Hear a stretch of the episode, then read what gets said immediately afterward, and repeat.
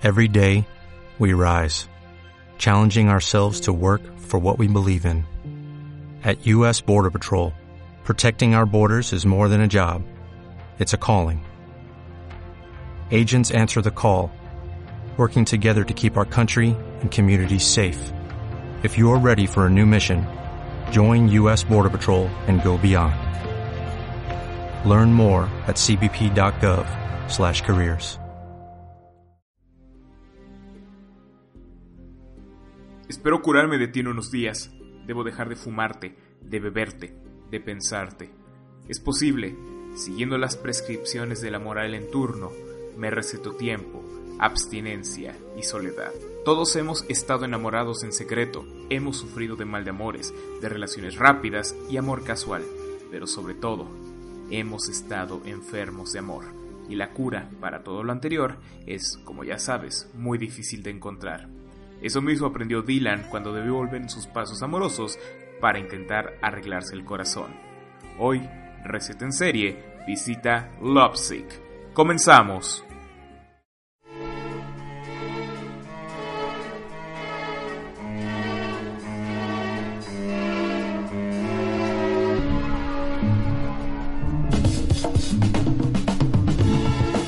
¿Tu serie favorita ha llegado a su final? Challenge accept. Wait for it. Well, today we tried masturbating for money. I sleep with beautiful women who don't ask about my feelings. No te preocupes, en Receta en Serie tenemos tu próxima serie favorita. Receta en Serie, el programa favorito de los adictos a la televisión. Porque el maratonear es un derecho que debemos poner en práctica.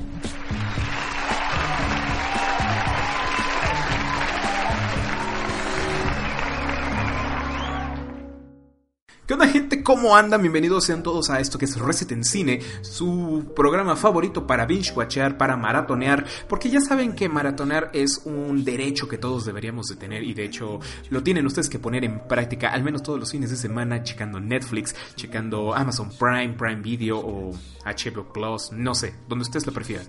Hasta películas Pepito, ya, ya que, ya que, ¿verdad? Porque sabemos que hay series que pues no llegan lamentablemente aún a México o de plano nunca llegaron. Como siempre tengo a el buen Eduardo aquí acompañándome, mi nombre es Omar Díaz y Eduardo, ¿cómo andas? Muy bien, muy bien aquí en esta nochecita ya para empezar a hablar de esta seriecita que no había escuchado, pero tú me dijiste, vela, te va a interesar, y yo como, va, va, ¿por qué no? Le diste el clavo con este Black, con Black Mirror, así que vamos a ver si puede volverle a dar al clavo, ¿no?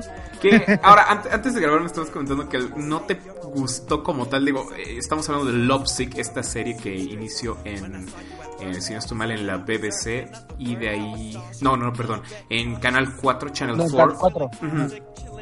Eh, británica totalmente y que de ahí Netflix es esas series que Netflix vio algún ejecutivo o algún manager o algo así y dijo ah está bien padre vamos a revivirla y le crearon secuela le crearon segunda temporada y a mi gusto es muy buena muy inglesa obviamente pero antes de entrar al micrófono Eduardo me dice que sí tiene un problema con ella.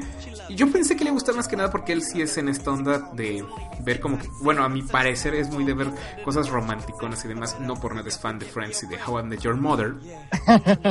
Eh, sí tiene como que el, el aspecto. Lo que no había tomado en cuenta era eso. Que él no sabía si es más de el humor y el estilo de narrativa americano o el humor y estilo de narrativa este, inglés, que son pues de las cosas más, más fuertes. Y digo, no es como que inglés diciendo solamente Inglaterra, es todo el europeo, porque si ustedes ven cómo narran los españoles, también tiene cierto nivel similar, o sea, como que son nuestras dos potencias fuertes, o sea, México, Estados Unidos, porque así como nuestras novelas son una payasada, ve las novelas gringas y son la misma cosa, nada más que en inglés. Payasada. Sí, o sea, eh, no, sí, el, el sistema narrativo es muy similar en casi todo el continente. Así como los asiáticos casi todos son la misma cosa de lolis con pulpos. Ya sé que me van a crucificar por eso, pero ya qué. Y todo igual, digo, no cuento a los rusos porque los rusos la otra vez me boté una serie y fue como, ah, órale. Sí están en parte de Europa, pero sí está interesante como narran. Pero cada quien tiene su punto. Entonces, ahorita lo que vamos a hacer es hablar de Lovesick, obviamente sin spoilers, como ya lo saben. Pero ojo, vamos a hablar rápido de esta reseña. ¿Por qué? Porque la serie es muy fácil de spoilear. Entonces, vamos a dar una pequeña reseña. Vamos a llegar a la parte de spoilers, como ya lo saben. Y ahí vamos a explayarnos un poco más. ¿Te parece, Eduardo? Claro. Bueno, les platico rápido. Lovesick, llamado originalmente Scrotal Recall. Eh, el peor nombre que le puedes poner a una maldita serie. No, en serio, sí, sí. ¿Qué? Ok. Sí, eh, habla básicamente de este un grupo de amigos el cual está conformado por Dylan, por Evie y por Luke. Estos roommates o flatmates, porque pues somos ingleses en este momento, que viven en alguna parte de lo que parece ser Londres y resulta que el principal, porque los dos son coprotagonistas, Dylan resulta tener, este, creo que es sífilis, si no estoy mal. Clamidia. Ajá, clamidia, sí. Y entonces le dice su doctora, mira, te puedes curar, pero te recomiendo que hagas una lista de con cuántas personas has dormido y pues háblales y diles para que se chequen. Entonces, ese es el principal este, punto para comenzar la historia. Él va a empezar a hablarles a todas estas chicas con las que estuvo, que fuera de lo que uno pensaría, porque el chavo es súper reprimido y tiene unos eh, parent issues muy cabrones, pues el tipo tiene pegue. Entonces, eh, empieza a ir buscando y entre todo esto empezamos a ver historias que van contando de los tres amigos durante distintas épocas, desde que la este una de las de las amistades en común que tienen los tres se casan y en esa misma fin de semana la novia actual de Dylan lo deja y literal le dice, oye, dame las llaves del cuarto porque me voy a acostar con otro, eh, entre otras grandes historias y aventuras que viven, pero todas en flashbacks, que es algo muy interesante porque si bien lo hace al estilo How I Met Your Mother, también nos mantiene actual en el momento actual, puesto que la historia no solamente nos va a contar la vida de Dylan, sino también el cómo es que se empieza a llevar con Luke, el cómo es que es la relación de ambos, que es un bromance súper cabrón, el, este, el romance también que hasta cierto punto empiezan a desarrollar Evie y el mismo Dylan.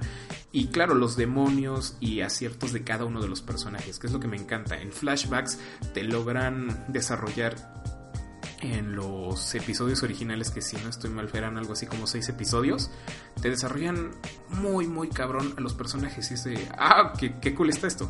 Porque en seis episodios de una hora lo mucho, no menos, es como de media hora. No, son como de media hora, Ajá. Eh, bastante cortitos. Estos, estos tres personajes son desarrollados de una manera muy, muy cabrona. O sea, es como que es como eso que en Friends ocurre al acabar la primera temporada, que son tus amigos, que los conoces, que te duele cuando se pelean, que te duele cuando ves que tienen una falla romántica o cosas así, o en su defecto, un How I Met Your Mother, obviamente con las peleas que tienen Marshall Lily. Ajá, Marshall Lily.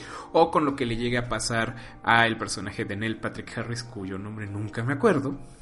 Este. Así de. Se me fue la onda. Ah. Se me fue la onda. ¡Ay! Barney. Ba- ajá, Barney Simpson. Porque, seamos sinceros, todos odiamos a Ted Mosby, el personaje más malditamente pusilánime que existe de la televisión. Pero, eh, ay, a ese cuate dices, dude, neta, no quiero siquiera saber cómo se conocieron tú y tu esposa, quiero saber tus amigos, ellos sí me caen bien, tú Sí. me das asco, vete. Es más, sirve como narrador nada más al principio, no te quiero volver a ver en la serie. Eh, en serio, si Ted Mosby no estuviera, me daría mucho más gusto haber visto esa serie en su momento. Y bueno, sin las últimas tres temporadas, pero ah, luego hablaremos de Met Your Mother. Este. En Lovesick nos relatan muy bien todo ese estilo. Y sobre todo es los personajes, los personajes y eh, la calidad actoral de John Flynn, de Antonia Thomas y de Daniel Hicks, Inks, perdón, que son los tres principales, los tres actores, porque si bien ellos vienen, son super indies, o sea, literalmente como de teatro en un pueblito alejado de Londres, el otro era músico independiente lo Michael Cera que hace arte conceptual con ruidos y su guitarra y el otro era de comerciales. Están muy, muy extraños cómo los lograron encontrar. Aún así hacen cosas muy cabronas. La química que tienen los tres es wow. Muy cabrona, la verdad. Y al final ofrecen una historia que te pega. El único problema a mi gusto es que la calidad narrativa no es para todos. El estilo de narrar y el estilo de visuales es súper inglés. Así como cuando uno es fan de The Office USA y se pasa a ver la Office original porque le dijeron es que es igual o mejor de buena y se da de topes porque, oh sorpresa, aquí no hay Michael Scott, aquí es como ver a el segundo al mando durante toda la maldita serie o los chistes y referencias son súper británicos, son Top Gear y son cosas de esas es de, ay, no sé qué es esto, ayuda, no entiendo, denme un, denme un este diccionario americano-inglés o algo así. Y es entendible. Ese es el único punto a mi gusto negativo. Bueno, eso y el título que para bien Netflix después le cambió a Love Sick o Sí. Enfermo de Amor o este, pero no no sé, a ver, ¿a, a ti qué te pareció una pequeña review, Eduardo, de lo que A ver, fíjate serie? que yo primero la vi, no sé si tú me dijiste o vi una review o algo, pero la vi como comedia romántica. Y yo como, ah, va, pues se va a estar ligera y todo eso. Y ya la empecé a ver este... Tiene, sí tiene sus pedazos de humor, pero yo lo veía como, un dra- como más como un drama romántico. O sea, para mí, si vas a ver esta serie, siento que la tienes que ver como acompañado de tu pareja y los dos se van a empezar a analizar como de qué punto de su relación están y se van a quedar pensando y, es como de no sí pero qué hemos hecho toda nuestra vida Entonces, siento que es de esas series para recapacitar cómo es que has llegado a ese punto no Mira, no, no, no, bueno, no es tanto con tu pareja, yo creo que es con esa persona especial. Puede Pues, ser ajá. tu mejor amigo, puede ser eh, tu pareja, o, mira, bueno, esto lo pongo así, porque también la puedes ver si tú recién estás con el corazón hecho añicos. Claro Porque también. durante toda la serie te vas a sentir mal, pero al final como que te va a ayudar a sanar. A ver qué errores tuviste, qué errores tuvo la otra persona. O si eres como yo, que una persona un poco más eh, amarga, más fuerte en carácter, otras cosas, te vas a identificar con el personaje de Luke. Y, y yo, y Sí. ahorita en la, en la segunda parte, con spoilers, les voy Sí, a decir que- bien qué pasó. Pero sí tuve un shock muy cabrón al final de la primera temporada, que son solamente seis episodios, que es lo que me encanta. Les digo, la facilidad con la que te cuentan una historia en seis episodios de media hora. y fíjate que yo no lo sentí como seis episodios yo lo sentí más largo y no en el mal sentido de que de que se, se sintieran tediosos los episodios y aburridos, sino que no, no, la forma en que los contaba te hacía sentir que, que te estaban contando más de el del tiempo que en realidad utilizaban. Sí. Que ahora sí es, en teoría, una sitcom o una comedia de situación, en parte con drama.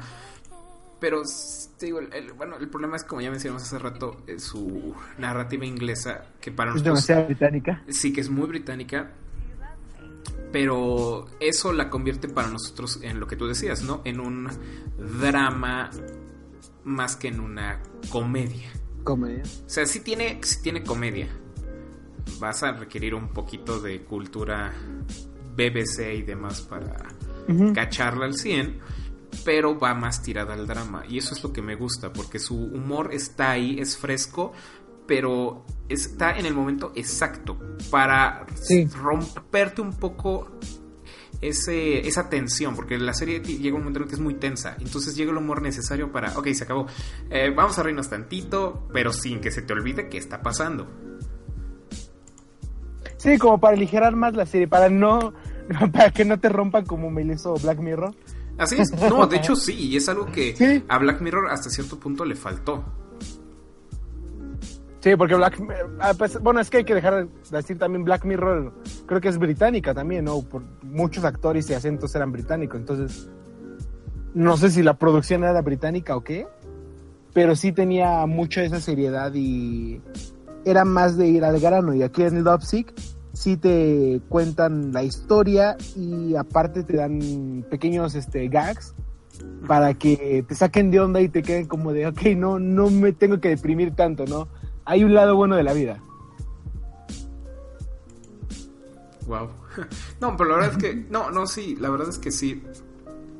Al final es algo que te digo, me, me encanta de la narrativa que, que toma Lovesick. Porque al final de cuentas es algo súper fresco. Sí. Es algo que no estás acostumbrado tú a ver, que no estás acostumbrado a, a checar. Y ojo, lo digo como alguien que consume contenido británico desde que era niño. En serio, mi infancia se basa mucho en cómics, videojuegos, las películas raras de Disney y todo el Canal 11. Y para quien no lo sepa, no, no, no, en serio, Canal 11 y, y como en ese momento vivía en el norte, durante dos años viví entonces, era DirecTV con los canales de la BBC, todo el paquete. Entonces, Qué pro. no, en serio, sí, tuve esa suerte. Y cuando regreso a, a Puebla y a, a Veracruz, eh, Canal 11 se vuelve básicamente BBC Latinoamérica para los que no tienen DirecTV. Entonces fue como de, órale, todo lo que salía en la BBC aquí lo sigo viendo. Nada más que ahora está traducido, antes estaba con subtítulos.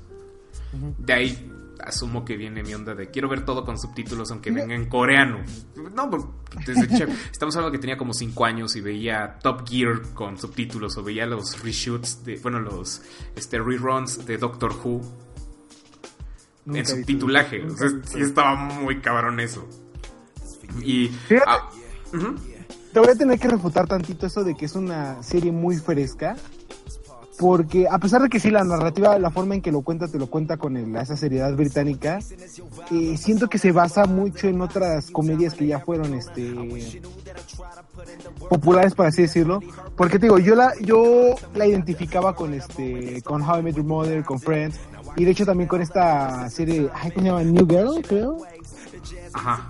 que también era básicamente que es básicamente lo mismo de tres roomies eh, ya sabes dos con el problema ya amoroso y otro que es con el que se va con todos entonces este sí a pesar de que la, la- la narrativa, la narrativa me gustó bastante eh, siento que, que recupera las situaciones de otras series y Sí. pues que ya son clichés Sí, en eso sí son alturas. clichés. La cosa es que al transformarlo en personajes ingleses, que es lo que pasa en Black Mirror, y tú lo viste cuando pasó de ser solamente inglesa a tener ya producción americana.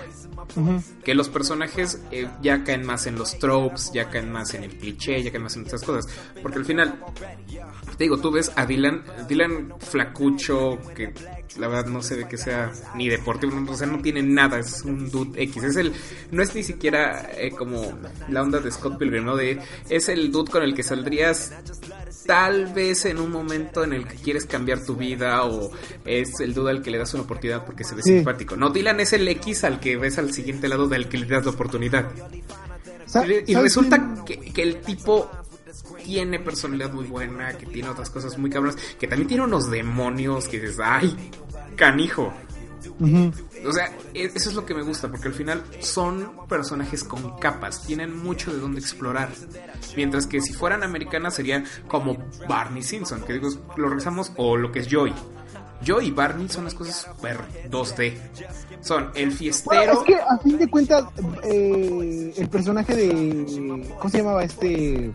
de Luke. El que- de Luke.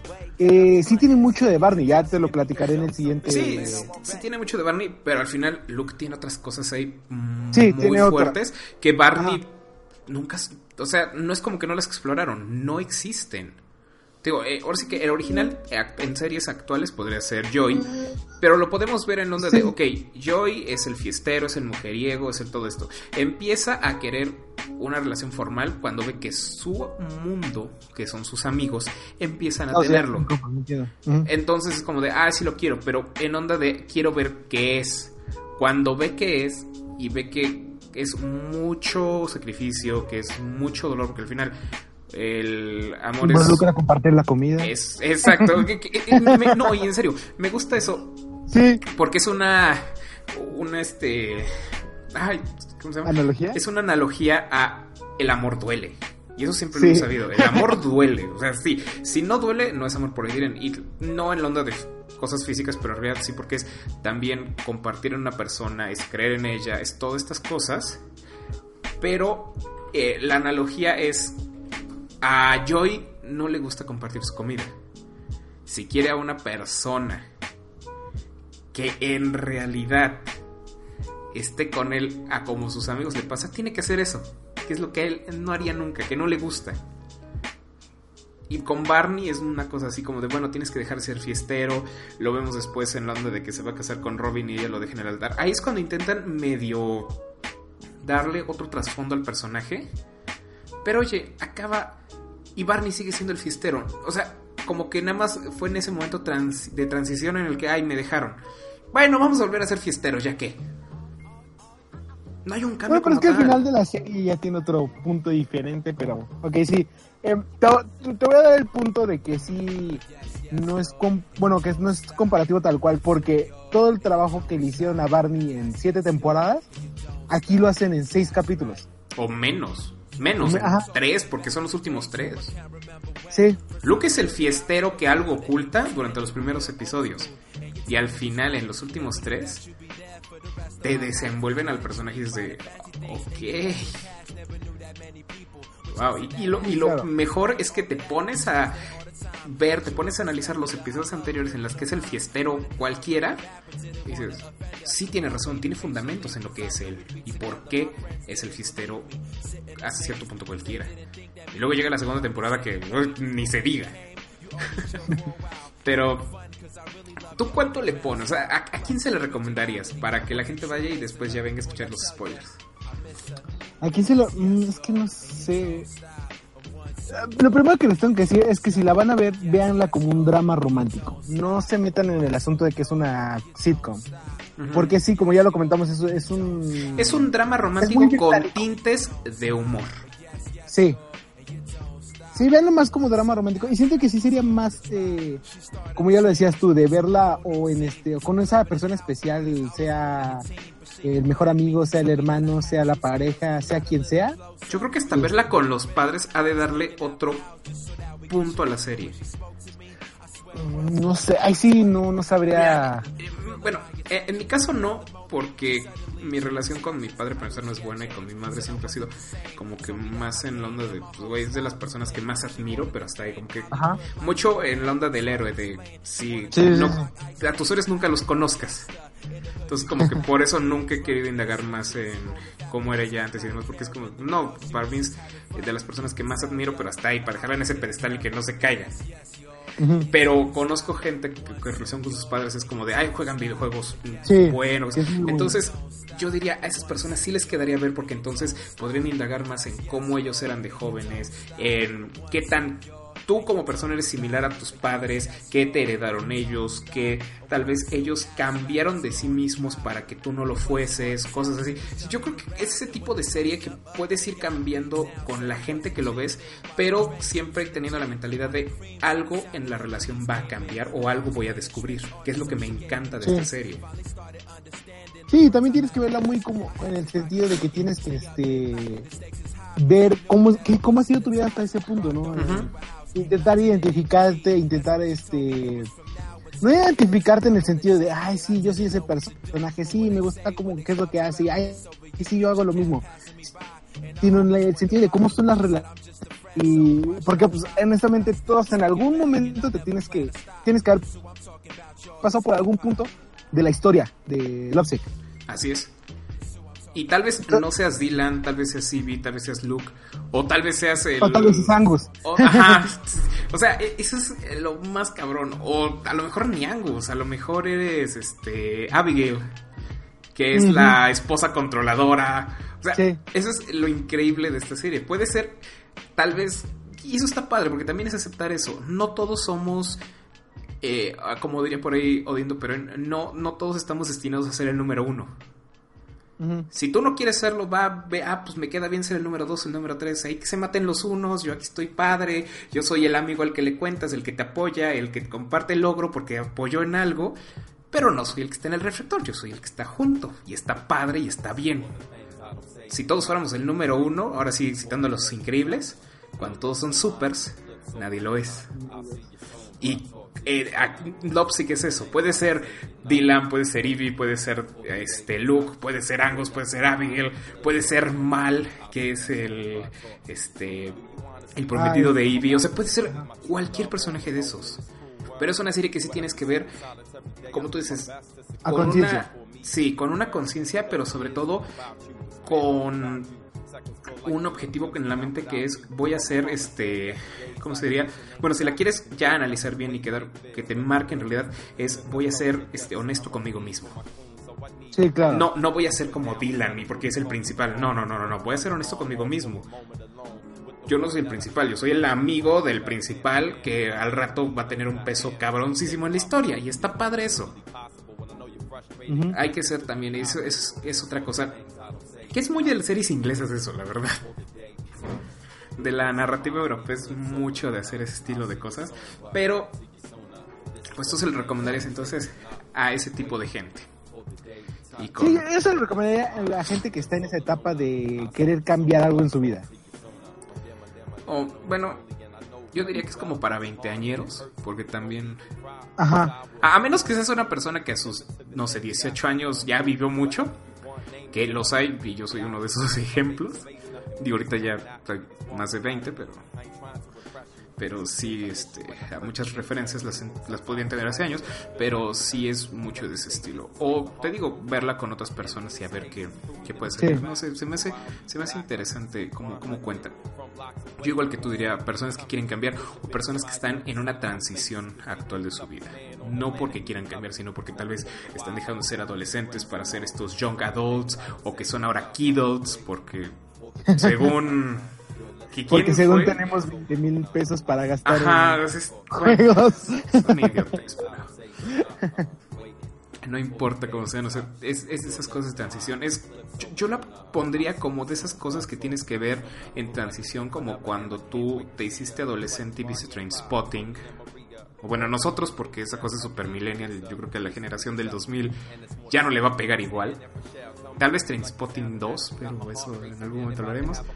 Pero así como es Trainspotting, así como es este en literatura tal vez Pixie en los suburbios que si están en esa zona de hecho las recomiendo muchísimo es de Ruisho Conostle es un poco difícil leerlo sí porque también requieres ser un algo letrado para ese momento pero también deja muchas cosas eh, de, de lectura o sea to- todas esas películas de-.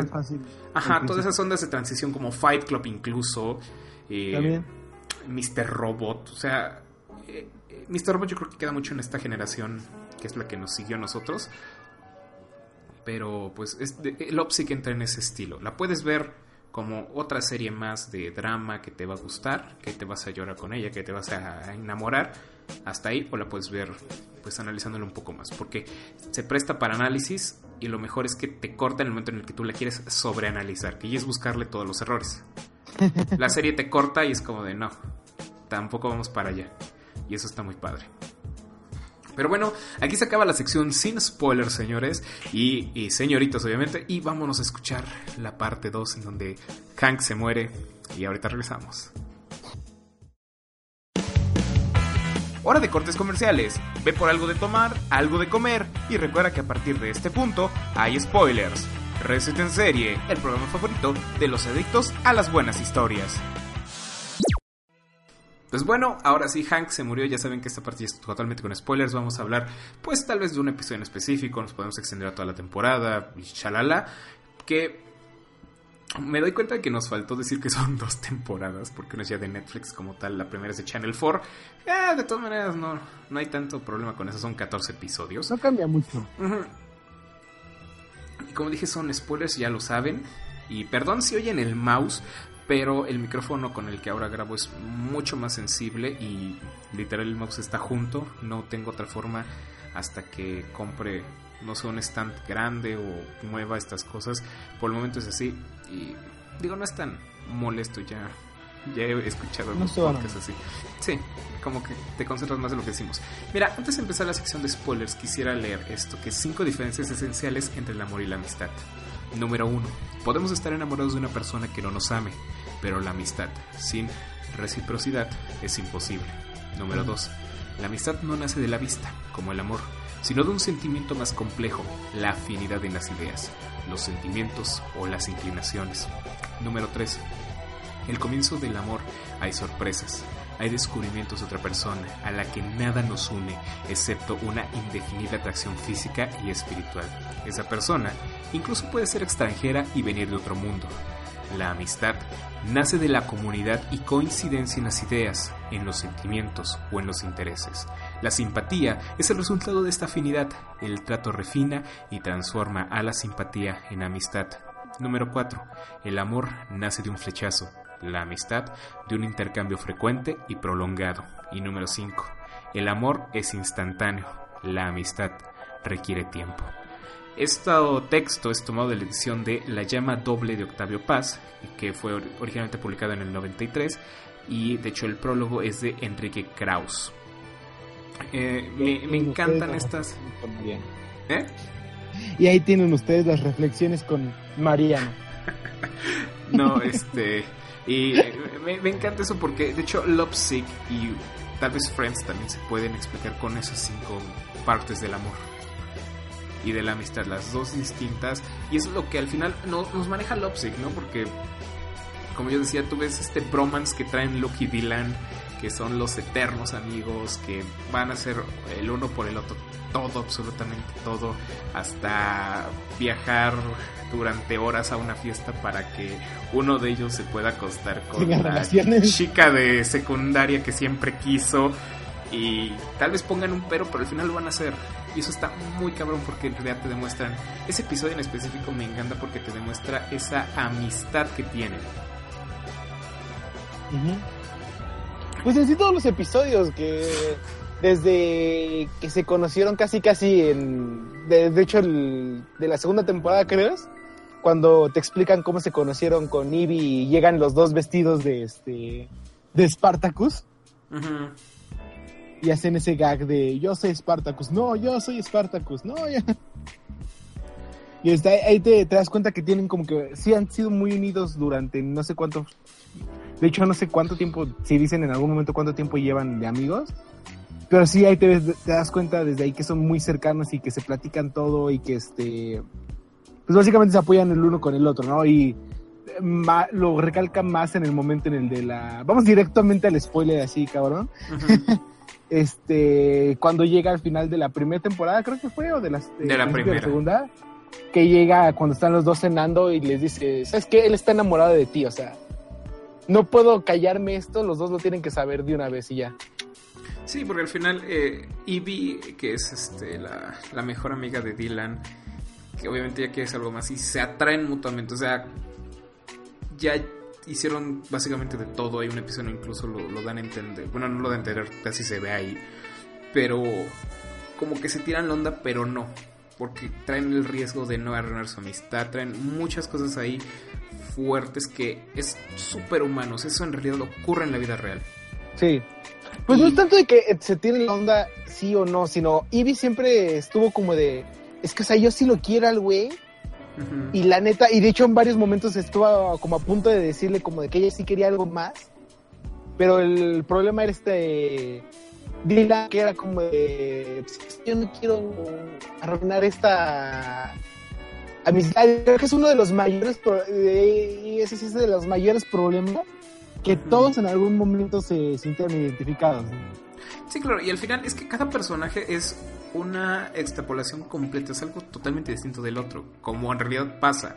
Si bien pueden tener ideas similares, como hace rato dije, para ser amigos, en cuanto a personalidad pueden ser cosas totalmente distintas. Y así ustedes vean en su grupo de amigos y van a ver que alguien con el que se iban súper bien, pero a lo mejor ustedes son todo felicidad y el otro cuate es súper agrio y humor súper negro y dice todo de una manera sin tacto, pero te llevas muy bien con él y todos tienen ese estilo, ¿no? Por ejemplo, Dylan, pues Dylan para empezar es una persona súper autodestructiva, fatalista a morir, pero cuando tiene el... fatalista pero con mucha esperanza. Sí, es, eh, sí, es, de estos fatalistas raros que es como de, ah, ya se fue todo al carajo, pero tal vez algo pueda salir de eso, y cosas así. Entonces como que le ve las dos caras a la moneda al mismo tiempo. ¿Sabes qué, empecé a pensar desde el principio de la serie? Este, que el actor de Dylan y su papel es una copia exacta de Owen Wilson. Sí. Es una, es una copia exacta de la persona, de la forma de actuar y de los personajes de Will Wilson, de Marley y yo y de este... mm, ¿Qué otro? De esas Bueno, comedias románticas. Todo lo, no, no, no, déjate eso. Todo lo que hizo Owen Wilson con Wes Anderson Ajá. es, es, es- es el clever boy, pero con su lado oscuro. Ajá. Y hay ocasiones en las que el lado oscuro le gana. Y es como, pues ya, ya que, ¿no? Como lo vemos en Fantastic Mr. Fox, cuando le quitan la cola y el personaje, este. Híjole, seguro la tiene como. como corbata. Y al ser un personaje tan realista, tan metido en esto es en lo que tiene que pasar, le dicen, no, no seas dramático. Corte A, en realidad lo trae de corbata la cola. Y es como, ok. y, y digo, la verdad, sí. Si no saben a qué nos referimos, vean los papeles de Owen Wilson con Wes Anderson, con todas las películas de Wes Anderson, porque el ser tan amigos, Anderson le ha escrito papeles en los que pues, en sí no actúa, es él como tal, haciendo algún, alguna representación. O- ojo, aquí yo no digo que sea algo malo, como lo he dicho con Johnny Depp, Nicolas Cage y otros tantos, porque Owen Wilson, a diferencia de los otros, sabe hacer de su personalidad, tomar cosas increíbles para cada personaje y ponérselas. O- Owen Wilson, yo creo que, que el tipo ha de tener como 20 personalidades en la cabeza. Pero, no, la verdad, porque Sí. la, la frase siempre ha sido, ¿no? De que para ser actor tienes que estar loco. Eh, eh, X o Y, ¿no? Pero él, aunque ves rasgos similares en Fantastic Mr. Fox, en este de la del tren, en The Grand Hotel Budapest y todas estas, sí es Owen Wilson, ok, sí tiene rasgos de su personalidad, pero son personajes que funcionan y son distintos entre sí. Tal vez algo los une, tal vez, pero son distintos. Y del otro lado Johnny Depp, pues entonces desde hace años Jack Sparrow, pero es gótico, o mata gente y los hace pasteles y canta, o es Jack Sparrow haciéndole chocolates o cosas así. No hay como tal un punto en el que los separes. Y pero sí, pero con Dylan está muy, muy loco cómo es eso, porque sí, tienes razón, hasta físicamente. Es un Sí, es que Owen eso- Wilson. Por eso yo, lo- yo dije, es que ese, es Owen Wilson. O sea, no hay otra forma de describirlo que no sea decir, es Owen Wilson. Sí. Hasta en sus posturas. Sí. Que se medio encorvan, que están ajá, como que tiene el cabello recluidos. güerito, eh, todo desmara... da, da, da, todo este desacomodado, Sí. eh, las camisitas abiertas, todo, todo. Los cardigans. Ay, pero, pero sí, de hecho, no, no lo había visto, sí, pero sí, te pones a analizar a Dylan y a John Flynn, que es el actor que da vida, da vida a Dylan. sí, sí está muy loco que se parezcan tanto. Pero, digo, al final, este, me, me encanta la serie por eso, cómo recrean esta amistad, porque al final Love Sick, que se traduciría algo así como enfermo de amor, o este amor enfermo también podría ser habla de eso, ¿no? De cómo él tiene que recorrer las parejas y se da cuenta de que todas estas parejas que él llega a tener le dejaron algo que en su personalidad tuvieron una repercusión como en teoría debería de ser. No nada más fue como de, ah, pues pasó esto y ya, que ojo, también ocurre. E incluso hay episodios en los que se dan ese lujo de, pues nada más fue X persona y fue un una noche y ya, no, no, no hubo otra, que también ocurre. Eso, eso me encanta, porque si la serie sí se siente real, sí son personajes que no se sienten caricaturizados, que sí los ves. Te digo, en el caso de Luke, Luke, durante los primeros tres episodios lo vemos como el cuate que a lo Charlie Sheen, a lo Barbie Simpson, a lo Joey, nada más está ahí para echar party y para este tener sexo con todo lo que se le para encima. Pero al final de la primera temporada, no sé, no me acuerdo si es en el episodio, en el, si es en el último, ¿no? No, es en el, O es en no, el penúltimo. en el primer episodio de la segunda. No, no, no, no, no. No, este, bueno, este, le- les, les seguimos. Eh, lo que pasa es que en el, no, es en el último episodio, ya me acordé. Ellos, este, van a buscar a una de las chicas que está, Ah, este, sí, que está buscando Dylan para decirle que se cheque y se pone a pensar y es como de Ah, ya me acordé porque no, no la tenía en mi lista al principio. Porque es una chava súper similar a Luke, que tiene, pero eh, tiene esta onda de ser eh, fiestera, pero ser muy espontánea, de que le gusta estar divirtiéndose, incluye o no tragos, o sea, es alguien muy vivo. E incluso vemos un look muy distinto en ese episodio. Vemos un look que se nota que está en constante nerviosismo. Cuando vemos los flashbacks es una persona mucho más feliz. Ojo, una cosa es que demuestres felicidad y otra cosa es que seas fiestero. Que seas. Sí, una cosa es que estés animado y otra cosa es que en realidad seas feliz. Luke en los primeros episodios se ve como alguien fiestero, pero hasta ahí. No se ve que en realidad sea feliz. Y lo ves en ese flashback del último episodio. Y si es como de, órale, en un episodio te construyen al personaje, o bueno, lo desarman completamente. Resulta que van a buscar a esta persona porque el flashback acaba en que Luke se da cuenta de que esta chica que es Phoebe, si no estoy mal, este es casi casi su símil, es su este su, su amor perfecto, su media naranja como le quieran llamar. Pues ni siquiera media naranja, porque era una copia idéntica de él. Pero al final ese tipo de personas eh, digo, del lado como que fiestero y todo eso, que han sufrido mucho y por eso se dedican solamente a ese lado de la relación entre personas, que es como que la parte divertida. Necesitan otro que haya sufrido las mismas cosas o casi lo mismo para que se pueda abrir. Tiene unos traumas muy cabrones. De hecho, de los tres creo que es el que más traumas en cuanto a relaciones tiene. Sí. Porque los otros dos tienen demonios, pero son más demonios este, de lo que le hicieron sus padres o de lo que la sociedad les hizo. Y el personaje de Luke termina siendo, fuera de lo que todos creían, el personaje más romántico. El que en realidad está enfermo de amor.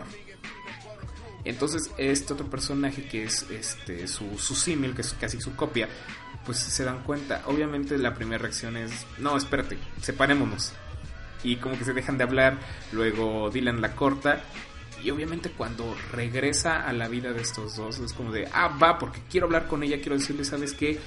Me quiero arriesgar y ahora sí como diría yo y te voy a compartir de mi comida. Entonces, voy a ir por todo. El episodio acaba de la manera más sentimental, más lágrima de cocodrilo, y lo digo en el mejor sentido de la palabra, porque resulta que llegan a la casa de esta chica y resulta que ya había fallecido. La calidad artística o bueno actoral que manejan ambos personajes, porque nada más son ellos, o sea, ahí Ivy está muy de de este de extra, sí, no, incluso ves que no sale como tal. Ella está así como que muy atrás, muy atrás. Entonces, este, ellos dos son los principales durante todo y lo vamos viendo en su relación de cómo se molestan, de cómo él le dice, ya vamos, apúrate, yo quiero ir a verla. Y el otro, pues, ¿qué te pasa? O sea, medio me acuerdo que era ella, no, no tal cosa. Tú lo ves cuando les da la noticia el, personaje de Luke, que es este, interpretado por este Daniel Inks, se desmorona.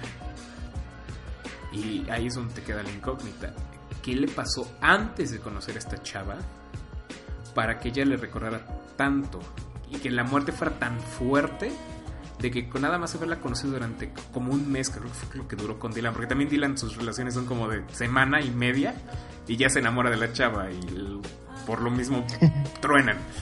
Pero con menos de un mes de conocerse ya era todo y el desmoronamiento, el cómo eso impulsa al personaje de Luke al ser el más romántico al nivel de que, como tú decías este, al principio de esta parte sin spoilers, que llega donde ellos, donde Eve y Dylan están comiendo y les dice, ella te ama y él a ti. Hablen de eso. Porque para él ya es, en realidad, él en, durante todo ese episodio, desde que le dicen que se murió, es una caída en picada para el personaje. Y una caída en picada en cuanto a sentimientos, porque todos sus demonios en cuanto a, relaciones le están regresando. Se juntaron, sí. Se juntan. Y es esas de que dices, bueno, de, de que aplicas de, bueno, yo ya estoy este en el fondo, pero puedo ayudar a alguien más, puedo hacer algo por este estos que todavía tienen salvación y que deberían de estar juntos.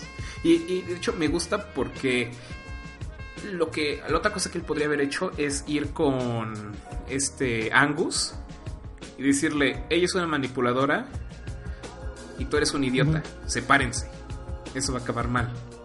Pero no, lo que hace es ir con sus verdaderos amigos, porque al final Angus es como que el amigo extra que conociste porque alguno de estos tres lo vio en algún en un trabajo y se les pegó. Fíjate que en ese sentido sí, sí, este, comparo mucho la Lovesick con este How I Met Your Mother. Porque, por ejemplo, Angus lo veo como el, este, no me acuerdo cómo se llama el personaje, pero el, un personaje terciario que, ter- que aparece cada dos veces por temporada, que es como medio bajito, peloncito, que termina casándose con la alta güera y siempre se estaban peleando y todo esto. Sí. Y e- esos dos episodios los veo, bueno, o sea, ese episodio de, en el que llega y les dice, ¿saben qué? Que, bueno, ese episodio donde, ay, se fue su nombre, Dylan no le puede decir que la ama porque la está viendo feliz, lo veo mucho como en el, como en el papel de Ted Mosby, ¿no? De que este, prefiere poner la felicidad de la otra chava ante la suya. Y que siento que es el problema de muchas personas y este pues también del mío, yo creo, en algún momento. Sí, no, al final. No, y Angus, que es ese personaje que tú dices, y es Gunther. sí, En Friends. Ah, o sea, también, de ajá. Son ellos. O sea, eh, Lopsic es tomar Friends. personajes de otra serie. Sí, es, es eso, pero darles en realidad personalidad más allá. Sí, claro. Porque al final, eh, eh, Friends me encanta, pero seamos sinceros, o sea, te, te gustaron los personajes y todo, pero porque durante mucho tiempo los conociste y en realidad es eso, son tus amigos. Pero sufres, sufres con ellos, pero sufres como cuando a tu amigo al que ves una vez a la semana lo corta su chava. No es eso. Y aquí no, aquí cuando bueno, en mi caso, cuando Luke descubre todo eso y te van contando su historia en ese episodio, sufres, pero como si fuera tu mejor amigo. O sea, como, incluso como si tú fueras parte o tú fueras esa persona en específico. Sí, claro. Y te digo, eh, es muy cabrón porque en la segunda temporada te cuentan que Luke. Y te digo, al, al final está muy cabrón porque Joey y Barney son los fiesteros, pero felices. O sea, porque no conocen otra cosa. Luke se hizo el fiestero porque sufrió demasiado. Y como decíamos hace rato, él, él no es feliz como tal, él es fiestero y es animado, pero hasta Bueno, ahí. que en ese sentido, en la transformación de ambos personajes los veo igualitas, de Barney y de, de Luke. De que están completamente enamorados de una pareja. Sí, pero le van a pedir que vivan toda la vida juntos. Este, y a fin de cuentas se terminan separando y los dos terminan como que odiando todo y ¿saben qué? Pues ya me vale madres la vida y me voy a convertir en... Pero mira, la cosa es que en, en el caso de, de Barney, el personaje no avanza, no crece, no, no madura.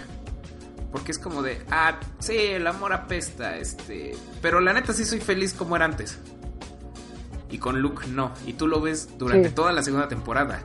Al nivel de que él lo dice, odio ir a terapia, pero sabe que lo necesita y va. E incluso eh, busca, porque ese tipo de personas, digo, me, me mucho con Luke porque es una persona que por su mundo en el que está, porque Luke se supone, bueno, él este, se supone que es un app developer. Entonces, mucho e incluso mucho de su trabajo, tanto en formal como en su círculo de amigos, es ser la persona que ayude a ser felices a los demás. Entonces, al ver pura felicidad en él, en todo su ambiente, o intentar ser feliz siempre, necesita él poner esa cara, pero muy en sus adentros es una persona muy sufrida, una persona que prefiere la honestidad brutal antes de todo va a estar bien.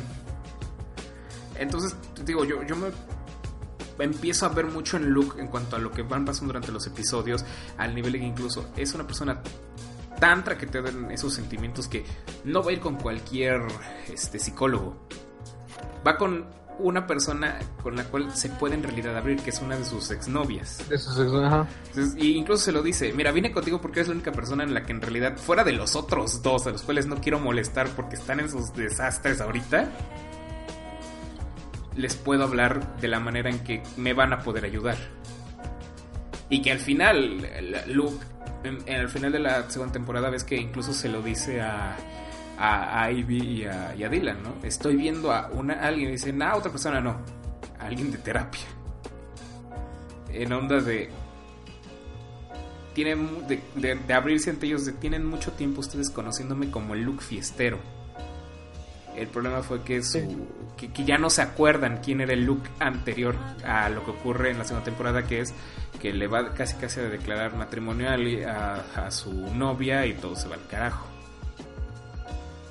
Entonces, sí es una cosa muy cabrona porque, te digo, al final el personaje que menos considerabas que iba a ser el verdadero romántico es el que en realidad lo es. Y tiene un peso muy, muy fuerte porque eh, si resulta que estos do- que los dos personajes, que los otros dos coprotagonistas empiezan a querer un poco más, es por las idioteces que el otro les hizo hacer y que por daño colateral resultaron. Sí es, eh, órale, está, está padre porque al final, ok, Dylan es el principal, pero toda la trama la movió. Luke por X o Y cosas. Sí. Sí, creo que uno de los, bueno, de los primeros episodios en los que te, en los que te van planteando este todo su situación como que hay tiene un trasfondo mayor al que en realidad te presentan es cuando primera por primera vez conoce a la, esta psicóloga que toda la que todo el capítulo se la pasa diciendo, o sea, yo nada más la quiero para tener relaciones porque sé que en el momento en el que comencemos a hablar eh, voy a soltar toda la sopa porque pues, necesitaba alguien con quien este eh, con quien desahogarse Exacto. y de hecho este la chava es como de, de, yo nada más quiero hablar este así X no quiero analizarte no quiero que me cuentes todo y Luke termina contándole todo así aunque no se lo pidió No, porque al final es, es una olla expresa a punto de explotar. sí Como muchas personas. Sí, es lo que te voy a decir. Muchas personas son así de este. Y- de digo, que a fin de cuentas tienes que encontrar a alguien con quien hablar. Exacto, y ahí está la diferencia entre yo y Barney y Luke. Los otros dos pues, nunca explotaron como tal. Nunca fue. Porque lo más cercano que le pasa a Joey es cuando está en la obra de teatro, la primera que tiene. Con esta otra actriz que originalmente salía con el director y que ella se va. Pero no hay un avance. El personaje nada más tiene como que destellos de querer algo. Cuando el otro personaje con el que quería algo desaparece de su vida, se le olvida. Como que no le deja marcado nada. Es como de, ah, bueno, este, creo que es- está más enamorado de la comida que de esa persona. Y como la comida siempre está y la otra no, se les olvidó. Y con Barney es lo mismo, como la fiesta siempre está para él. Y en el caso de Robin, ella desaparece desde un cierto tiempo. Parece que se les olvida. Les digo que ese es mi problema. Fíjate que el punto de quiebre de Barney no fue Robin, sino fue cuando tuvo a su hija. Que es como el momento más emotivo. Que creo que fue una de las cosas que les faltó ahondar a esa serie, ¿no? Como que presentar más a esa segunda etapa de Barney. Es Pero que te digo, eh, How I Met Your Mother a la mitad debió de tornarse a... Dejemos de contar la historia de, de, este, de De Ted. todos los demás de Ted y, Y vamos la de a- todos los demás. Es que todos los demás son interesantes. Ted Sí. es súper patético. No, en serio, Ted es el amigo al que tú buleas y buleas con el fin de que el cabrón despierte y deje de estar regándola. Y ojo, la mayoría de esas personas siguen así y terminan así como Ted, con muy pocas personas, con un super mínimo de amigos porque son los que lo aguantaron.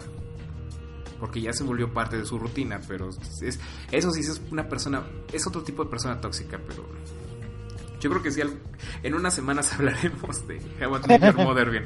No, sí, la verdad es que sí, pero más adelante. Volviendo con, con Lovesick, pero te digo, o sea, Luke tiene toda la culpa porque incluso, ¿quién presenta a Ivy y a, a Dylan? Sí, Luke los presenta, Luke le, este... Ahora sí que Luke los presenta y Luke los este, rompe y Luke los vuelve a juntar y Luke es el que estalla toda la bomba, ¿no? Sí, incluso esa, esas, todas las escenas de la terapia son muy buenas porque ahí se nota que este actor viene del teatro porque son monólogos. En sí la psicóloga nada más le da como que el cierre. Pero la- y eso, eso me hubiera gustado más que lo pusieran en, en práctica, que el actor, muy a lo de monólogo, se parara, empezara a hablar, se tirara al piso, cosas así. Porque en realidad el personaje da para eso. El personaje está tan dañado y está a nada de explotar y hacer algo tan loco como lo hace en la primera temporada al final. Porque seamos sinceros, en otras situaciones les hubiera intuido, les hubiera dicho de manera sutil y por separado a cada uno. Habla con él o habla con ella. Pero él explota a nivel de... Están en una cena que parece que van a arreglar todo, que incluso ves que empiezan a hablar, es como de... Ok, se van a dejar por la paz. Y llega el otro, explota y le suelta la bomba. Y al final e, es, es eso, porque me, encanta porque Lux también intuye mucho de, de la amistad y es, todos somos autodestructivos, todos tenemos eso, algunos en mayor, otros en menor medida.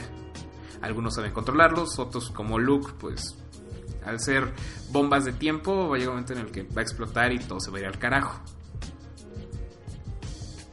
Entonces, y, y, te digo, y al final el personaje crece mucho, y perdón si hablamos mucho, pero es tal vez el personaje que más cambia en la segunda temporada.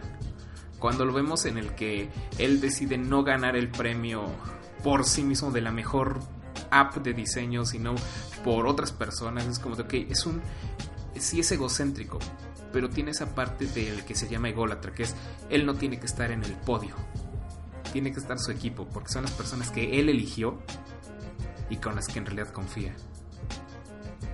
Entonces está muy cabrón como lo hacen. Al final me gusta la segunda temporada que hace ya Netflix, porque si bien la hace Netflix, ocurre algo distinto a Black Mirror. Mantienen todo el estilo inglés. No sé a ti qué te parece Sí. esa parte. Sí, de hecho, en la segunda temporada, eh, como, ya, como ya fue más, este, ya está a cargo de Netflix, eh, no, yo, yo en ningún momento sentí que metieran ese toque de Netflix de querer hacerla un tanto más comercial, un tanto más ligera, sino como que vieron que les funcionó bastante bien lo de la primera temporada o, o que era un concepto interesante y decidieron seguir explotando y ver hasta dónde podían llegar con los personajes, ¿no? Hasta qué nivel podían romperlos tal cual y ver cómo se desarrollaban. Sí. Sí, mira, vamos a hablar tantito del personaje. Ya hablamos de Dylan. Dylan es el personaje más fácil de explicar porque es el tipo que, como digo, es súper... Wilson. Sí, es es súper retraído. Es el conductor para que los demás personajes empiecen a desarrollarse. Así como Luke es el conductor de que la historia de Ivy Dylan llegue al punto en el que nos la está contando la, la serie actualmente. Y yo creo que eso es. eh, el personaje de Dylan, va a tener un cambio muy brutal en la tercera temporada. Porque al final de la segunda temporada resulta que esta de Ivy manda. Pues no al carajo, sino que corta con el que era su prometido, con el que incluso estaba a semanas de casarse. O sea, no era, no era como de meses, estaba semanas. Y por la parte de Dylan, Dylan entiende que su personalidad y la de Ivy no van a llegar a buen lugar si empiezan a salir. Que habrá gente que diga lo contrario. Yo sí opino eso, la verdad, porque son. eh, tienen los mismos puntos de tensión los dos.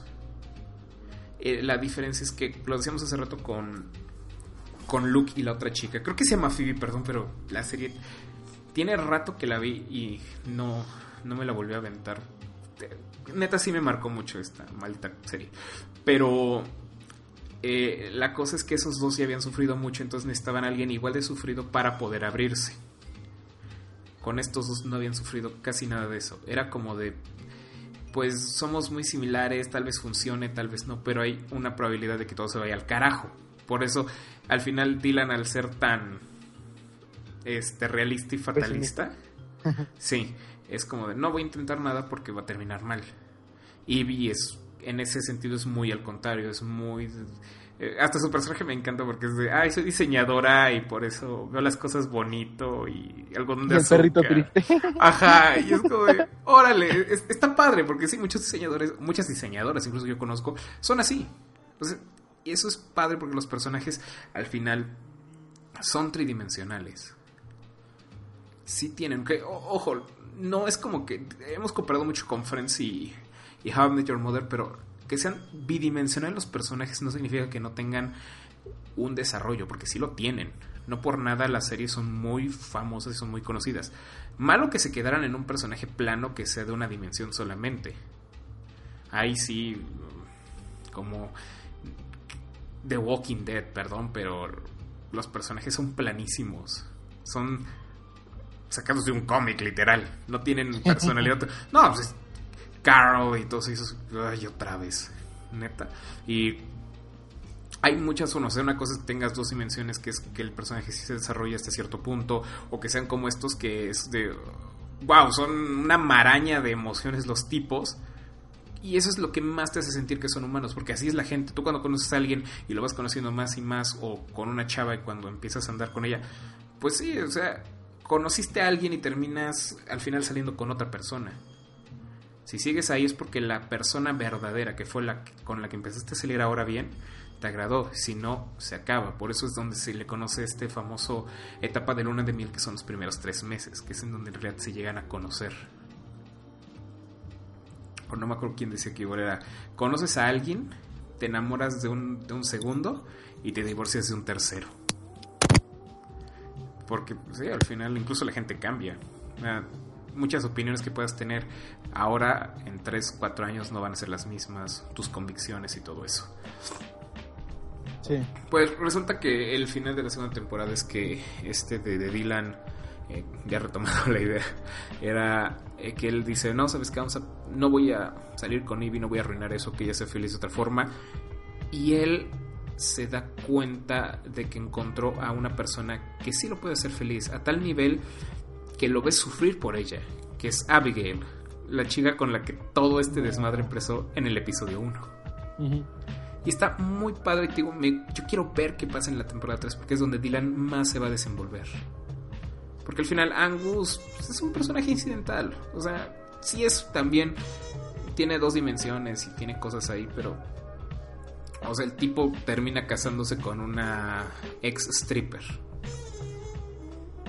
Y él, tal, él es el personaje más comedia que hay. Entonces, sabes en qué va a terminar eso. O termina bien y va a ser una historia chusca para las próximas generaciones. O se va a ir al carajo. No sé cuál de las dos vaya a pasar porque esta serie suele jugar mucho con eso. No por nada, les juro, yo cuando empecé a ver a Luke dije, ah, tú vas a ser el Joy de la serie. Oh, sorpresa, fue otra cosa. O sea, sí, sí, te digo, tienen esos dos caminos. Tal vez ellos inventen otro. Pero si van a la par, pues Angus va a ser una de esas dos. ¿Cuál de las dos? No lo sé, porque literal les ocurre en, los últimos episodios de la segunda temporada. Entonces, no sabemos nada. de. Sí. Sí, no sabemos nada. Pero pues, sí, tiene cosas muy interesantes. Con Ivy, ¿a ti qué te parece el personaje? Me, me gusta mucho, es muy soñador. Es ese tipo de personas que yo también admiro mucho. Porque yo ser una persona tan apegada a la realidad, soy más de estar en la realidad que intentando evitarla. Admiro a estas personas con la facilidad que tienen para ver la mayoría de las veces el lado positivo de las cosas. Sí. Y me gusta mucho eso de Ivy, porque aparte es una persona femenina y feminista. Mucho de somos iguales, mucho de así como tú puedes yo también, pero también darle un lugar para que las personas se sientan bien en su zona. Y lo vemos en el episodio 1 en el que van a acampar y se da cuenta de que este Luke tiene un super man crush con su novio. Con su novio. Y es como de, es raro, pero va. Si eres feliz así, órale. No, no hay problema. Al final el que va a terminar casándose con él soy yo, no tú. Don't worry. Que a fin de cuentas quería que congeniara. Exacto, porque en ese momento quien es amigo de Ivy es Luke, no es Dylan. Dylan es el cuate que por alguna razón está ahí. Pues es que en ese punto eh, es como que el punto de muchas este, personas que es el camino básico de cuando estás enamorado de tu mejor amigo, ¿no? Mejor amigo o mejor amiga.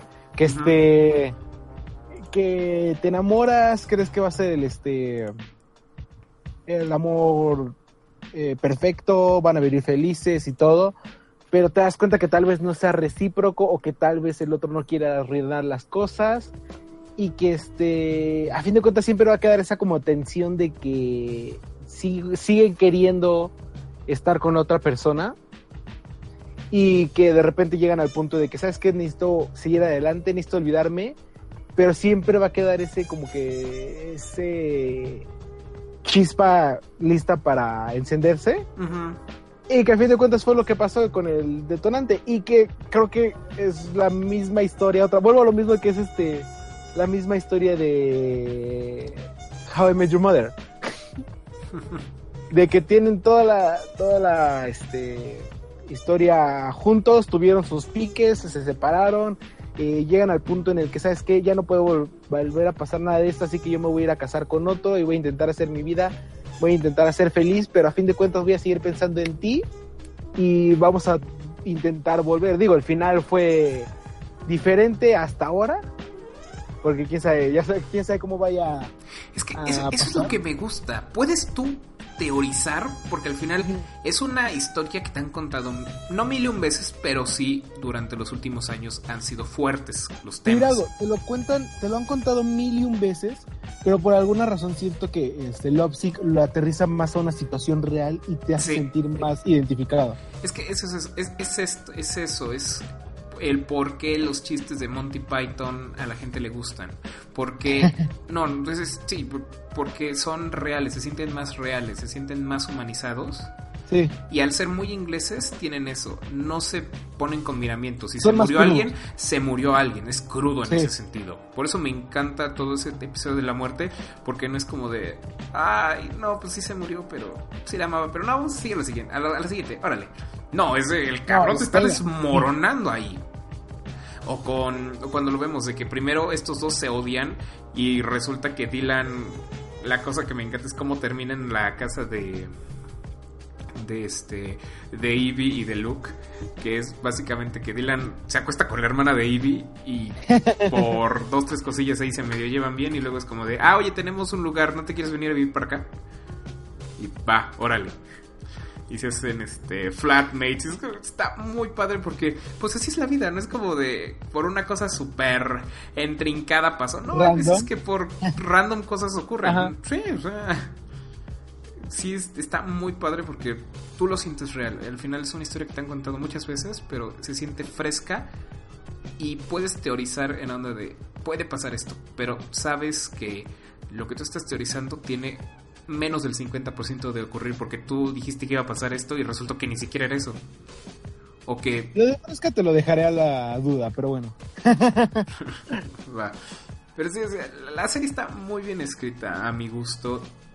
Muy inglesa, pero me parece que es buena para aquel- aquellos que no congenien tanto con la tele inglesa. Porque yo soy fan de The Office, tanto USA como la original inglesa, pero yo no le recomendaría a nadie que, haya, que no haya visto antes tele inglesa que se aviente The Office. De la versión original. No, es muy pesada, es muy inglesa. Monty Python también. Este, yo, yo siento que Lovesick entra junto a todas las películas de Simon Peck. Para, ¿quieres entender la cultura inglesa, su humor, su narrativa? Échate esos. Si te gustaron, avíntate ahora lo que sigue. Y ya cuando llegas al nivel master, avíntate Doctor Who. sí, porque también está muy cabrón, o sea, digo, no, no, no es lo más loco, te, puedes meter después otras cosas, pero eh, se va como que por niveles. Y Lovesick es de esas series que le recomiendo salir aunque no haya visto series inglesas, porque le va a entender e incluso le puede llegar a gustar después, que es otra ahí. Una historia muy similar te están contando con otra que se llama solamente Lop, que es de Judd Apatow. Tiene todo el estilo de Judd Apatow, de hecho, yo creo que en unas semanas también hablaremos de esa serie, pero extrañamente van muy de la mano de personas muy autodestructibles, muy con sentimientos súper encontrados, pero las historias son muy dispares, muy distintas entre sí. Aunque en teoría son la misma cosa. ¿Cuál es la diferencia? Que uno es Judd Apatow, conocido por ser de los de este drama comedia americanos más fuertes y del otro es 100% inglesa. Y eso es genial. Apenas empecé a ver la segunda temporada y es de, órale, es como Lovesick, pero es muy gringa, pero en el buen sentido. Y no aburre, y está padre. Y los mismos struggles que yo tuve de, no, ya no la quiero ver, ya me enojé porque que estoy yo reflexionando acerca de mi misma vida. Ya no quiero ver esta cosa que tuve con Lovesick, lo tengo con Love y todos esos, esos personajes. E incluso me encanta que Apatow puede hacer maravillas con personajes, bueno, con actores tan pobres como lo es, eh, perdón, me, hace reír, pero Seth Rogen, el tipo es una papa para actuar y sus personajes con Apatow son maravillas. No son ganador de Oscar, pero son muy buenos. Lo mismo ocurre aquí con el personaje de Gus en y con este, Gillian Jacobs, que perdón, pero Gillian Jacobs tampoco es como que fuera la gran cosa en Community. Y aquí, wow. O sea, sí, sí está muy, muy loco eso. Pero pues bueno, cerrando ya. eh, pensamientos finales, Eduardo. Pues sí les recomiendo esta serie, sí es bastante buena, pero eh, recalco lo de que la vean como un drama, eh, drama romántico, y con la mente abierta para hacer este una para analizarse a sí mismos. No sé que es un eh, estos ejercicios de este de autoanálisis son de los más difíciles, pero a fin de cuentas son necesarios en la vida. Sí. ver en qué punto estás, en qué, a qué punto vas y de dónde vienes, ¿no? Y este, si están bus si, si buscan así una serie de amor, de alejarse un tantito de de las series donde todo es feliz, donde, ay sí, a fin de cuentas vamos a terminar juntos, a todo es gracia, la vida es color de rosa. Este, Love Sick es un muy muy buena serie cruda, porque el- ahí es donde entra mucho el sentido británico. Ujú. Y pues a fin de cuentas vamos a ver cómo se desarrolla en la tercera temporada, ¿no? Vamos a ver si Netflix le va a meter más de su propia, este... De No su creo. cuchara. Bueno, espero O que no. Es, es que, pues, quién sabe. Ahora sí que no, no sabe decirte si Netflix le va a querer meter más o si va a querer seguir repitiendo este Sí, es que, es que sí. esto que ya le está funcionando. Es el problema, porque Netflix hay veces que hace cosas geniales y hay veces Ajá. que saca cosas como este Hello Group. Que es horribles esas cosas que yo nunca recomendaría que vean. Pero esperemos que, que- que Netflix... Digo, porque creo que ni siquiera está confirmada como tal la, la tercera temporada. Creo que sí, ya habían dicho, ¿no? Por ahí le... No sé, que ojo, ah, porque tampoco fue como que la gran... El gran... Este, fuerte. Pero Netflix sí suele apostarle a cosas que, a- que a ellos les gusta casi que sea el amor al arte. Entonces, tal vez si Love Sick venga la tercera temporada. Me, me gusta, yo para acabar entonces, una, una amiga dice, es que Love, lo de Judd Apatow, es ¿qué pasa después del final feliz de las películas de Disney? ¿Qué pasa después de los dos enamorados se encuentran? Ya pasó la luna de miel, ahora que sigue. Y Love Sick es ¿qué pasa cuando a tu enamorado nunca le llegó el final feliz? Cuando lo viste con otro y tuviste que recurrir a verlo todos los días. Sí. Sí. Y, y sí, te digo, son historias muy Sí, sí. similares y a la vez muy diferentes. Y eso está bien padre porque las dos son de Netflix, entonces... Netflix merece más Oscars, es lo único que tengo que decir. o más, este... Ay, ¿Cómo se llaman? Golden ¿Globos Globes. Ajá, to- todo eso, o sea, neta sí, sí merecen grandes cosas. Pero bueno, señoras y señoritas, muchas gracias por habernos acompañado en otro episodio más. Recuerden que a Eduardo lo pueden seguir en arroba E edicc 1117, eso es E D D I E C C 1117. Por mi parte, me pueden seguir como arroba Omar SDT en todas las redes sociales, ya saben, Twitter, Facebook, Instagram. Bueno, no, Facebook no, es- esa cosa ni la ocupo. Pero en todos los demás lados, ah, tuiteo cosas como lo que ahorita dije, o sea, veo series y estoy publicando para que vean, no sé, princhero, cosas así.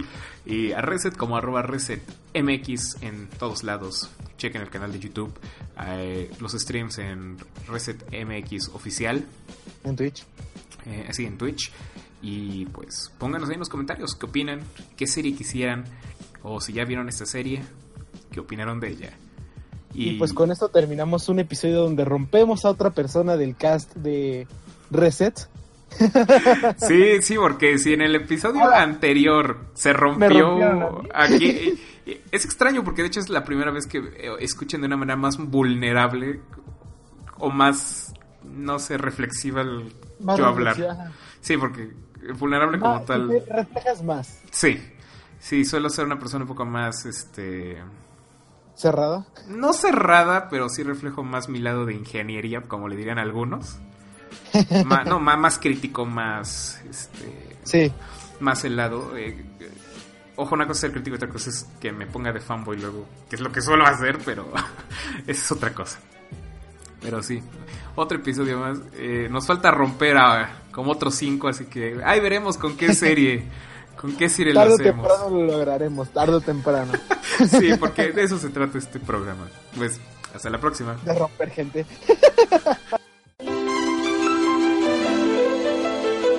Gracias por escuchar Reset en Serie. Recuerda seguirnos en nuestras redes sociales buscándonos como ResetMX. Y no olvides escucharnos la próxima semana por el mismo horario y el mismo canal. Hasta la próxima.